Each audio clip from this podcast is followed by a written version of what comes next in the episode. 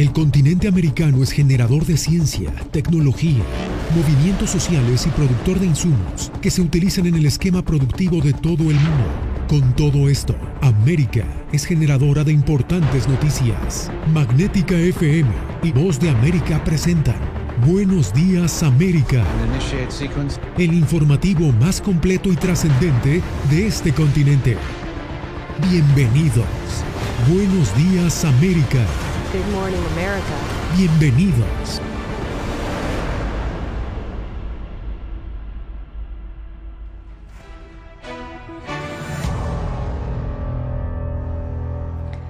Hola, ¿qué tal? Les saluda Cristina Caicedo Smith desde los estudios de la Voz de América en Washington. Cancelar las celebraciones masivas de Navidad y Año Nuevo recomendó este lunes la Organización Mundial de la Salud ante la rápida expansión de Omicron.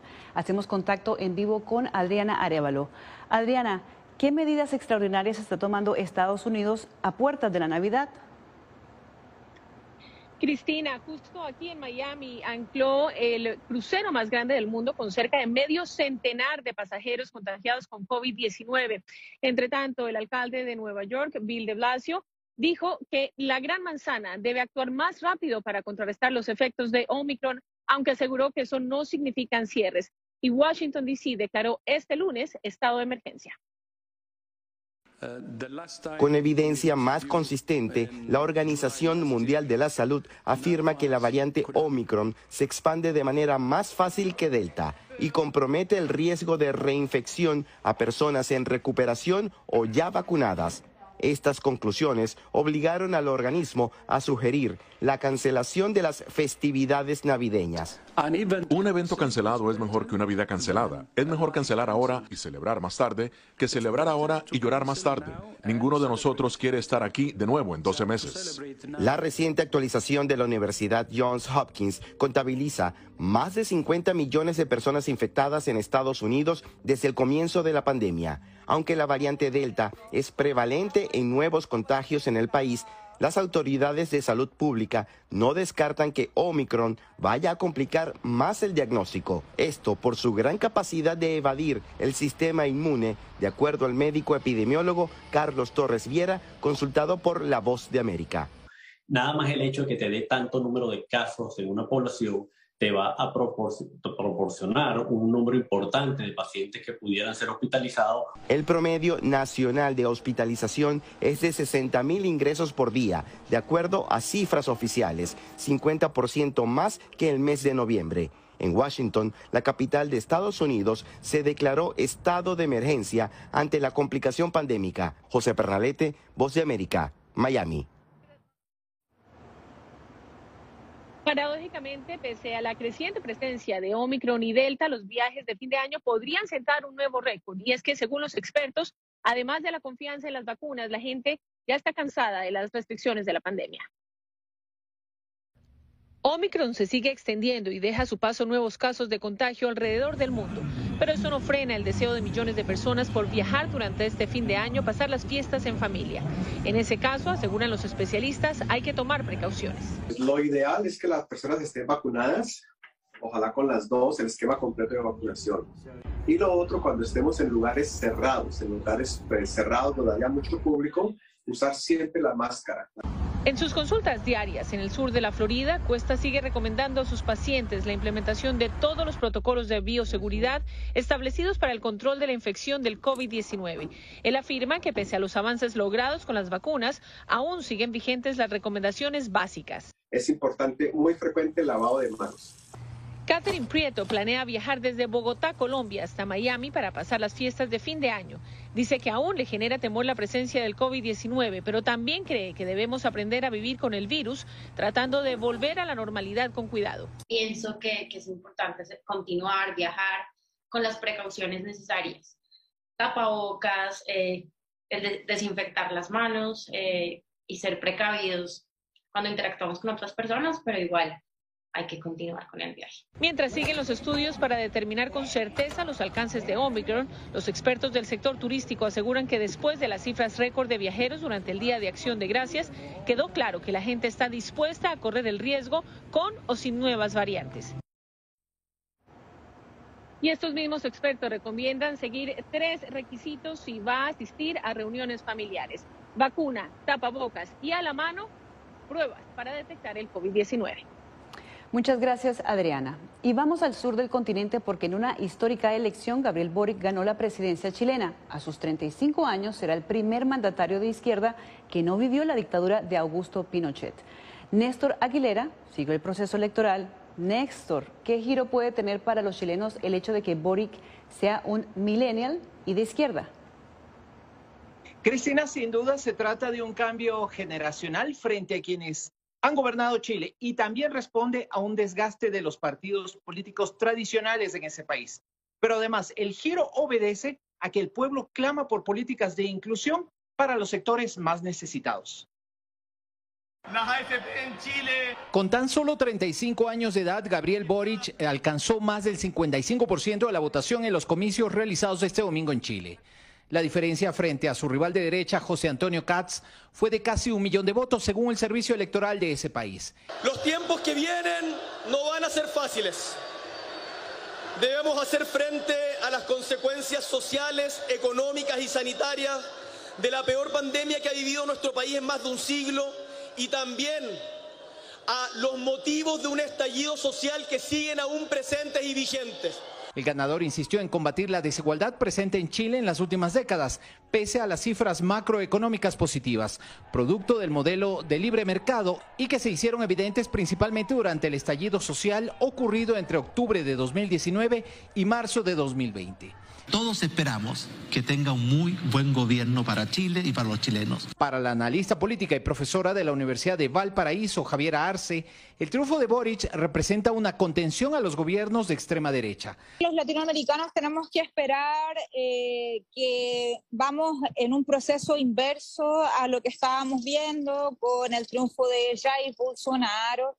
Eh, y otras fuerzas políticas más de derecha. Eh, y de esta derecha súper radical. Luego del triunfo, Boric recibió a través de las redes sociales múltiples saludos y felicitaciones de otros mandatarios latinoamericanos y el secretario de Estado estadounidense Anthony Blinken. Uno de los aspectos más complejos en los que tendrá que trabajar Boric será dar certidumbre a los mercados, en especial luego de la caída de las acciones en la Bolsa de Santiago esta mañana. Cristina. Muchas gracias, Néstor. Y bueno, retornamos a Estados Unidos, donde un solo senador y del propio partido del presidente Biden tiene frenado el plan bandera de inversión social del mandatario. La tensión crece entre la Casa Blanca, los demócratas y el legislador Joe Manchin. Jacopo Lucy tiene la historia. El Senado de Estados Unidos votará muy temprano en el nuevo año, según el líder demócrata Chuck Schumer, sobre el multibillonario plan de inversión de la red de seguridad social del presidente Joe Biden. Así trata de evitar la crisis que enfrenta su partido por la negativa de un solo senador, Joe Manchin, a votar a favor de uno de los programas bandera del mandatario.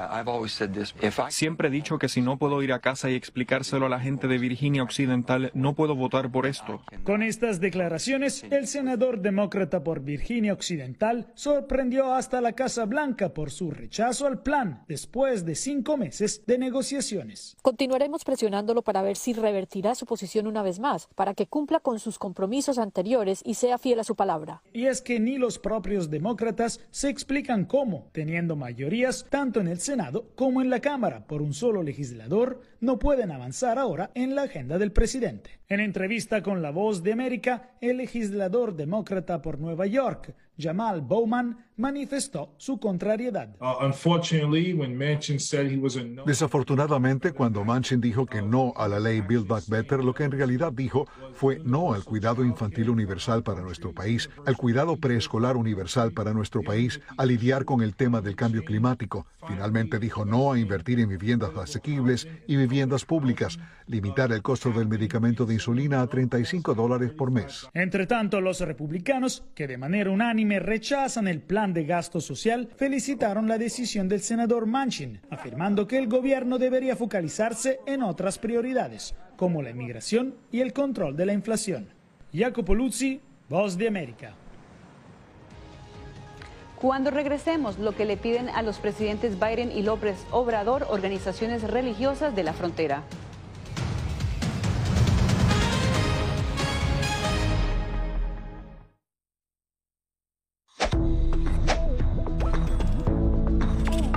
La Organización Mundial de la Salud asegura que las mascarillas son esenciales para eliminar la transmisión del nuevo coronavirus y salvar vidas. Por ello recomienda su uso cuando se está en lugares concurridos, donde no se pueda mantener el distanciamiento social y en lugares con poca ventilación.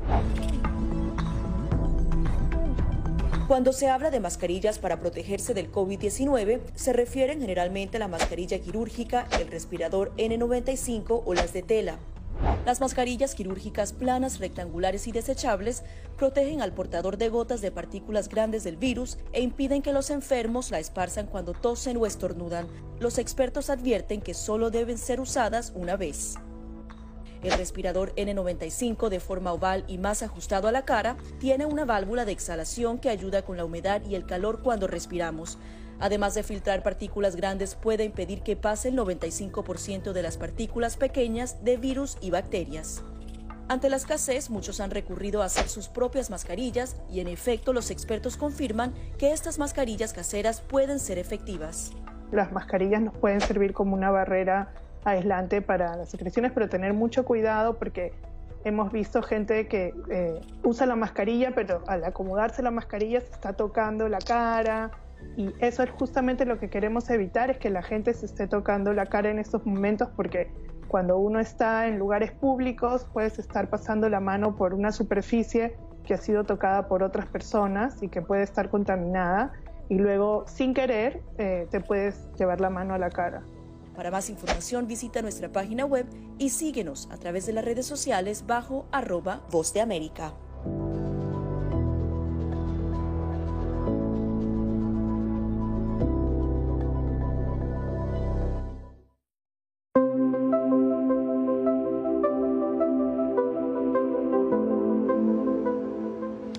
Organizaciones religiosas de Estados Unidos y México pidieron a los presidentes de ambos países poner fin al programa Quédate en México. A una sola voz denuncian que el MPP viola los derechos de los migrantes al negarle asilo en territorio estadounidense. Desde Ciudad Juárez informa Alejandro Saldívar que se elimine de una vez por todas el MPP o Protocolo de Protección a Migrantes pidieron a los mandatarios de Estados Unidos y México, representantes de grupos religiosos que operan refugios para migrantes en ambos lados de la frontera. Hemos tenido el apoyo de, de cada conferencia episcopal de la Iglesia Católica de ambos lados de los dos países, diciendo que como una iglesia somos en contra de estas políticas que evitan el acceso al al asilo. La petición se hizo llegar al presidente Joe Biden y su homólogo mexicano Andrés Manuel López Obrador a través de una carta. En ella, los líderes de alrededor de 80 organizaciones religiosas hicieron un llamado a atender a la que catalogan como crisis humanitaria, que pone en riesgo, según sus denuncias, a solicitantes de asilo centroamericanos como esta mujer de Honduras. El miedo de, que lo secuestren, el miedo de que lo asalten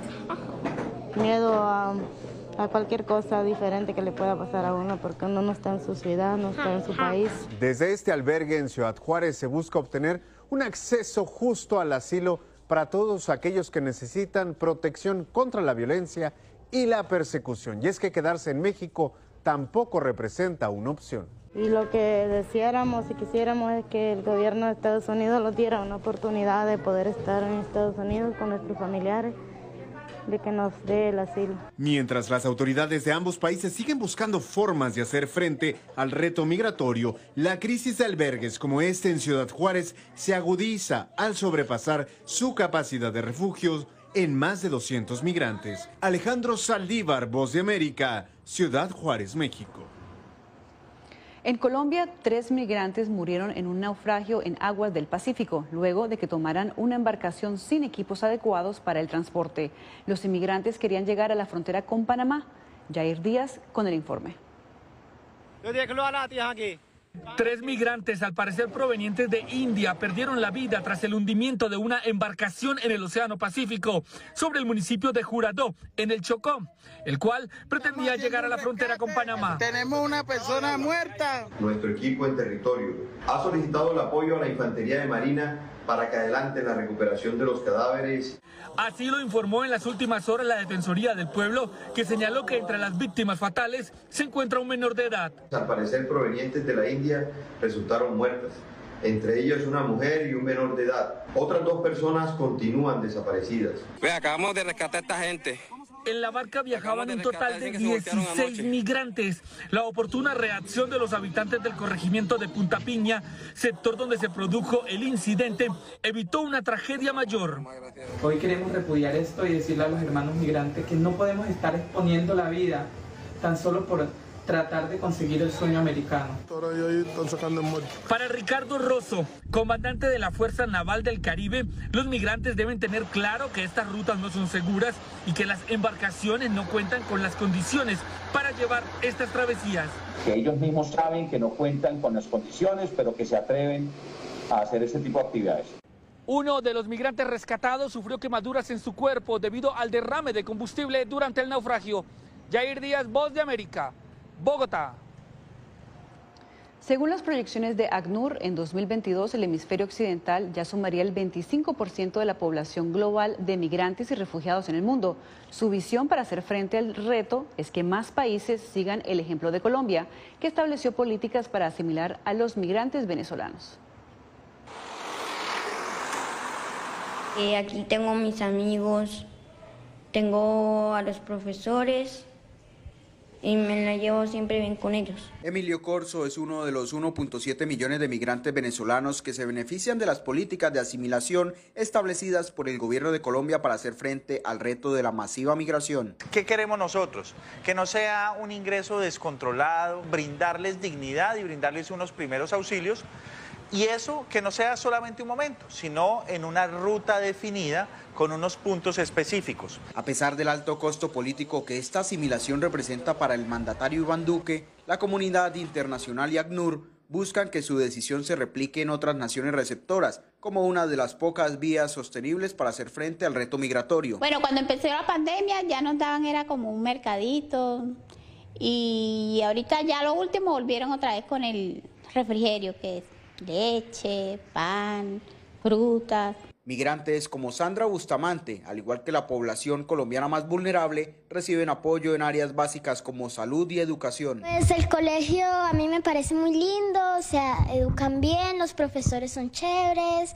De acuerdo con cifras del Ministerio de Salud, en el país se han registrado más de 3 millones de casos que involucran atención médica para los migrantes venezolanos. El Hospital Erasmo Meos en Cúcuta es uno de los mayores receptores de pacientes. Nosotros estamos recibiendo más o menos eh, 4.000 504 eh, recién nacidos de madres venezolanas. Si nosotros lo miramos en el contexto nacional, yo pienso que estamos eh, recibiendo más o menos del 25 al 30% de los nacidos eh, vivos de madres venezolanas. De acuerdo a cifras del Grupo Interagencial sobre Flujos Migratorios Mixtos de 1.700.000 venezolanos que han inmigrado a Colombia, alrededor de 760.000 cuentan con estatus regular. De ellos, alrededor del 95% tiene vocación de permanencia en Colombia. Heider Logato, Voz de América, Cúcuta, Colombia. Más adelante, las heridas que debe sanar Venezuela por ejecuciones extrajudiciales.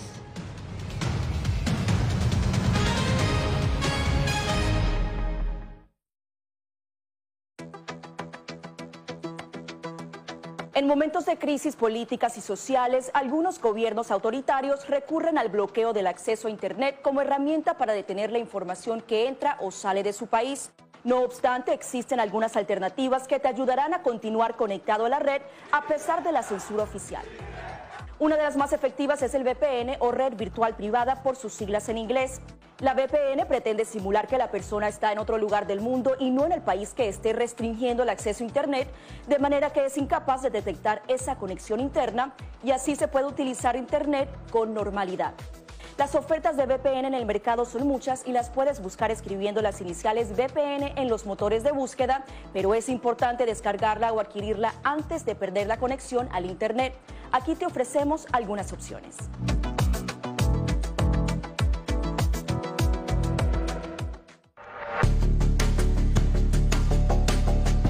Durante el brote del COVID-19, los estafadores pueden tratar de aprovecharse de personas vulnerables a través de diversos métodos que van cambiando con frecuencia. Es posible que lo contacten por teléfono, correo electrónico, mensajes de texto, correo postal o redes sociales. Ten cuidado con ofertas de kits de supuestas pruebas caseras, curas milagrosas o pruebas inmediatamente accesibles. Response Act has made coronavirus testing more accessible immediately. Tras un desastre, organizaciones caritativas falsas aparecen afirmando que tienen vínculos con otras reales. Siempre verifica que la organización sea legítima. Alguien que asegura que trabaja en el gobierno puede pedirte tu información personal o intentar cobrarte cuotas falsas para así ingresar tu cheque de estímulo.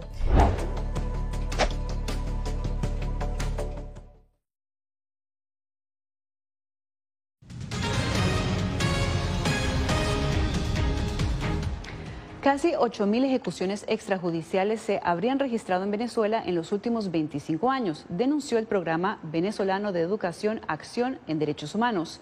La investigación señala como presuntos responsables a los cuerpos policiales y militares del país, informa Álvaro Garra. Aracelis Sánchez es la madre de una de las víctimas de ejecución extrajudicial ocurridas en un sector popular de Caracas. Esa noche, recuerda, efectivos de la policía rodearon su vivienda en busca de su hijo. Minutos después, un funcionario accionó un arma de fuego contra Dar Wilson y le arrebató la vida. Entraron a mi casa a, a violarme primero en el domicilio, el acoso, y luego es cuando vienen a matarlo. No me matan el otro porque el otro se aferró a mí y me abrazó. La hija de Aracelis, Eucleidis Farías, testigo presencial del crimen, relató cómo esta ejecución sumaria cambió la vida de la familia. Desde ese momento nosotros nos resguardamos, no teníamos tranquilidad, este, vivíamos como que un luto. He sido la única hembra y era pegada a ellos, entonces quedé como que en el limbo sin saber qué hacer. La organización no gubernamental Provea documentó y denunció que en los últimos 25 años 7.893 personas habrían sido ejecutadas extrajudicialmente. El informe subrayó que se deben adelantar investigaciones urgentes y genuinas para sancionar a las cadenas de mando. La misión de determinación de hechos estableció unos presuntos responsables de estos crímenes de lesa humanidad que se han cometido, no a la impunidad. Sigue pendiente una policía respetuosa de los derechos humanos. La Corte Penal Internacional está al tanto de las denuncias por ejecuciones extrajudiciales en el país. En respuesta, el fiscal general Tarek William Saab señaló que hasta la fecha 210 funcionarios de seguridad del Estado han sido condenados por delitos relacionados con violaciones a los derechos humanos. Álvaro Algarra, América, Caracas. En Estados Unidos, más de 11.000 niños y adolescentes han sido rescatados de la prostitución y la explotación sexual durante 40 años. Carolina Alcalde nos trae la historia de la organización que ha asumido la difícil tarea de regresar a la libertad a estos menores. La vida de Louis Lee cambió por completo en 1981 cuando estudiaba en la universidad y se enteró de la cantidad de menores de edad involucrados en prostitución. Tomó la decisión de dedicarse a protegerlos porque nadie más lo hacía. Llamé a sus padres y sus padres dijeron, no, ellos no pueden regresar. Llamé a trabajadores sociales y dijeron, no, la prostitución es un crimen, no los aceptaremos, no podemos mezclarlos con nuestros niños. Llamé a jueces de la Corte de Menores y ellos fueron a tribunales, hablaron con los jueces y dijeron, ella solo está cometiendo un crimen contra ella misma, ella no está agrediendo a los contribuyentes, así que no se justifica gastar el dinero de los contribuyentes en ella.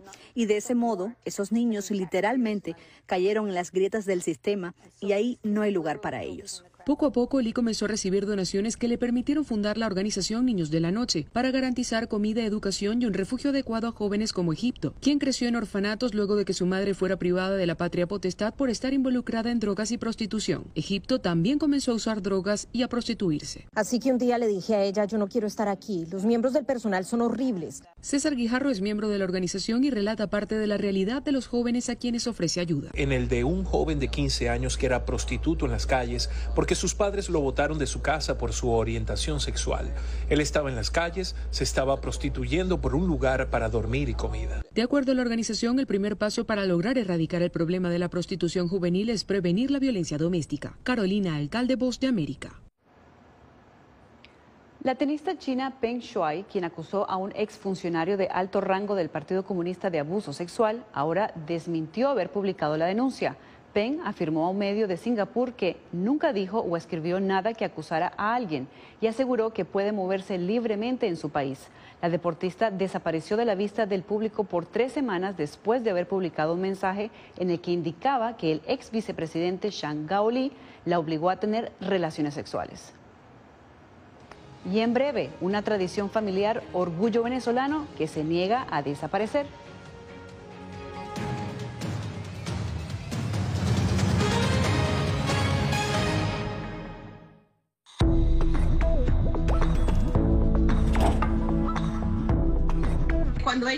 Traen un tema un poco delicado fuerte, yo siempre les pregunto primero, ay, ¿y dónde oíste eso? ¿Quién te lo comentó? ¿Y qué, y qué, qué te han comentado? Pues corrijo si han escuchado algo que no, es, no está correcto, no está bien, y les aclaro, pero lo, lo mínimo necesario para su edad. Enfócate en que tu hijo se sienta seguro y no le ofrezcas más detalles de los que pida. Si ellos preguntan, nosotros siempre les hemos respondido con la verdad, pero eh, a su edad. Finalmente di cosas específicas que tu hijo pueda hacer para que sienta que tiene el control. Por ejemplo, enséñale que lavarse las manos con frecuencia lo puede ayudar a mantenerse sano.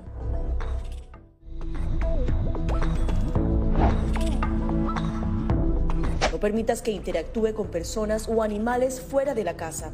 Si una persona de la casa se enferma, evita que tenga contacto con tu mascota.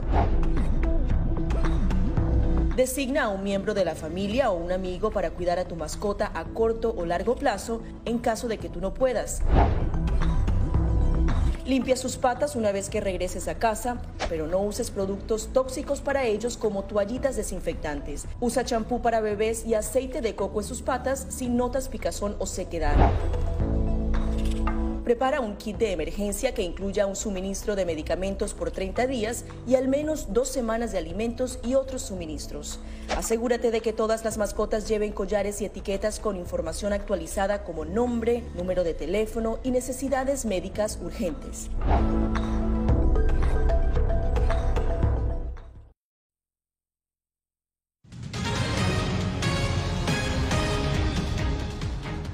A pesar de la crisis económica, cientos de venezolanos mantienen la tradición de preparar hallacas en familia. El plato estrella de la Navidad en ese país es símbolo de unión, trabajo y amor, como nos cuenta desde Caracas Adriana Núñez Rabascal. Desde hace 14 años, esta familia venezolana se reúne en diciembre para preparar las hallacas que degustarán en Nochebuena.